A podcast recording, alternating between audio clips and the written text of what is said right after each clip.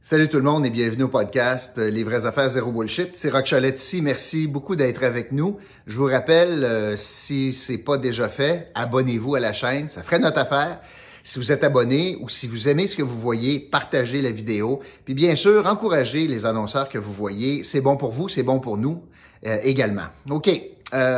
Si vous aussi vous allez sur la description, vous cliquez sur le lien dans la description, ben, vous pourriez gagner 100 dollars par semaine. On fait tirer ça et euh, vous pourriez aussi bénéficier de rabais de 1 à 30% sur vos achats en ligne. Bon, ben mes petits commerciaux sont faits.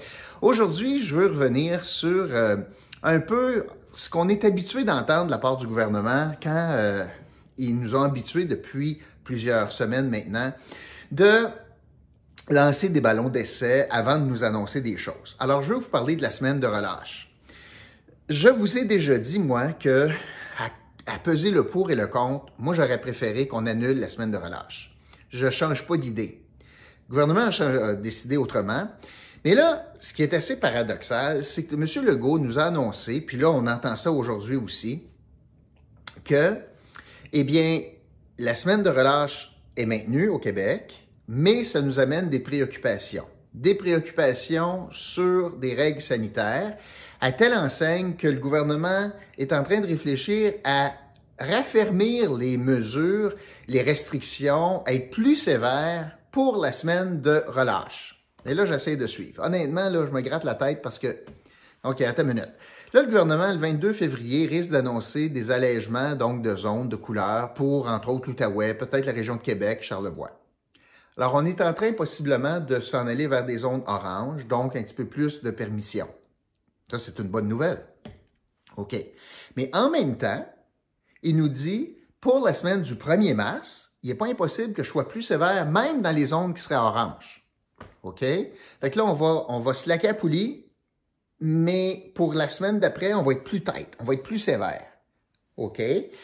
À un point tel qu'on serait presque prêt à rap ramener les barrages routiers parce qu'on a peur euh, qu'on ait des mouvements de masse entre les régions, puis qu'on ait du monde qui se promène de région à région, et on a peur également qu'il y ait des gens qui arrivent de d'autres provinces, comme l'Ontario ou comme le Nouveau-Brunswick, puis qui s'en viennent au Québec. Bon, j'ai pas mal d'affaires à vous, à vous raconter là-dedans, là-dessus. J'ai misère à suivre la logique, là. Fait que la semaine d'avant, on est plus slack, puis tout à coup, on va être bien, bien, bien plus sévère pour la semaine de relâche. Puis on dit quoi? On dit pour la semaine de relâche, on a des, craintes pour euh, les rassemblements, on a des craintes pour les mouvements entre les régions, on a des craintes également pour euh, le fait que les grands-parents gardent les enfants. Fait qu'essentiellement, ce que le gouvernement dit, c'est je vais fermer les écoles, je vais avoir une semaine de relâche, même si on n'a pas vraiment de besoin. Là. Je vais avoir une semaine de relâche, mais j'ai bien peur au risque de contamination, fait que je vais être sévère, sévère, sévère. Fait que dans le fond, on va dire aux parents, je vous prends en otage, les écoles vont être fermées, je vous prends en otage, occupez-vous de vos enfants, faites-les pas garder, puis il n'y aura pas bien, bien d'activités euh, ouvertes. On a vu même dans les zones oranges, on a modifié le décret notamment pour dire au salon de Kiev, non, vous ouvrez pas. Alors, on est en train de dire aux zones, euh, à, tout le monde, on va peut-être être plus slack, mais pas pour la semaine de mars. On va ramener des barrages routiers possiblement, incluant ceux de l'Ontario, parce qu'on a peur, est-ce qu'il y a trop de mélange? C'est le mot qu'on a pris. Bon, trop de mélange. Tout ça dans un contexte où on apprend que, bon, les élèves là, au secondaire sont pas bien ben allés à l'école, on va s'entendre. Il y a eu bien ben des absences, puis c'est pas évident toujours à, distance, l'école à, distance. L'autre chose qu'on apprend, c'est que les taux d'échec sont importants. Le gouvernement aujourd'hui dit Ah, ben c'est moins pire qu'on pensait. OK. C'est une façon de se réjouir. On pensait que ça pourrait être catastrophique, c'est pas si pire que ça. Il y en a pas mal qui échouent, mais tu sais, on est en train de sacrifier des années de scolarité. Là. Puis on est en train même de réfléchir au gouvernement du Québec d'avoir des camps d'été de perfectionnement pour les matières qu'on a manquées cet hiver. Puis malgré ça, puis malgré le fait que c'est compliqué pour les, mesures sanitaires, puis malgré le fait que le risque est important, puis qu'on va être obligé de dépenser bien de l'argent de tous les contribuables pour les corps policiers, puis la SQ, puis les corps municipaux pour empêcher le monde de bouger dans les régions, tout ça pour garder une semaine de relâche qu'on n'a pas vraiment de besoin. C'est pas bon pour la scolarité, c'est pas bon pour la santé publique, Mais on maintient ça, par exemple. C'est bon pour qui? Ah, j'oubliais. Peut-être bon pour les profs. Moi, au final, ce que je comprends, moi, c'est la victoire des syndicats de profs. C'est les syndicats de profs qui ont réussi à convaincre le gouvernement, vous ne pouvez pas me faire ça, probablement qu'ils ont des conventions collectives béton là-dessus, puis qu'on n'a pas été capable de bouger.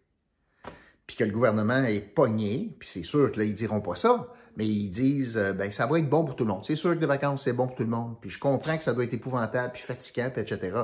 Sauf que là, on est dans une situation exceptionnelle. Puis il me semble que tous les signaux qu'on a, c'est que ça va être bien compliqué, puis il n'y aura pas grand-chose à faire, puis c'est bien dangereux la semaine de mars. Rappelez-vous, je comprends qu'il y avait voyage l'année passée, mais l'argument du gouvernement pour justifier pourquoi c'est au Québec qu'on a la moitié des morts au Canada là, avec la COVID, ben, à la maudite semaine de mars. L'autre affaire, quand j'entends Sonia Lebel dire Ouais, ben avec l'Ontario, puis euh, euh, Geneviève Guilbeault, pas Sonia Lebel, pardonnez-moi. Euh, ouais, mais l'Ontario, puis les frontières, puis bon, tout ça, ben je veux bien, mais c'est parce que on n'a pas la même semaine de mars. C'est parce qu'en Ontario, je regardais ça, c'est à mi-mars. Puis nous autres, c'est la première semaine de mars.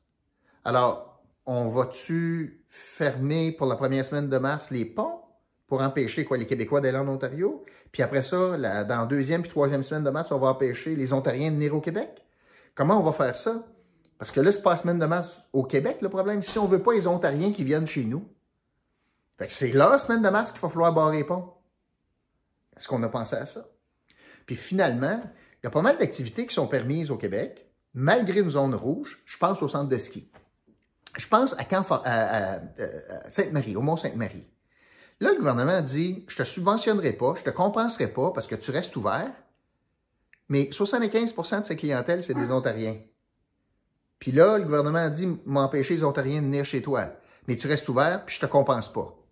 Fait que, toi, le nono entrepreneur, ton, ton plan d'affaires, puis ta publicité, puis tout ce que tu fais pour attirer une, clientèle ontarienne, pas pire que le spa nordique, c'est correct, c'est parfait, c'est de l'argent de l'extérieur qui arrive au Québec, c'est de l'argent neuf.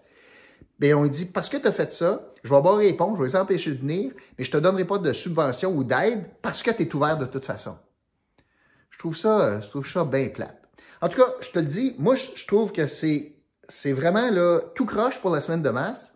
Ça nous cause plus de problèmes que d'avantages, puis j'ai l'impression que cette semaine-là, si on la maintient, c'est pas dans l'intérêt public, c'est pas dans l'intérêt de la santé publique, c'est pas dans l'intérêt de l'élève, c'est certainement pas dans l'intérêt des parents, mais c'est probablement dans l'intérêt des profs. C'est ça que je voulais vous dire. Salut tout le monde. À la prochaine.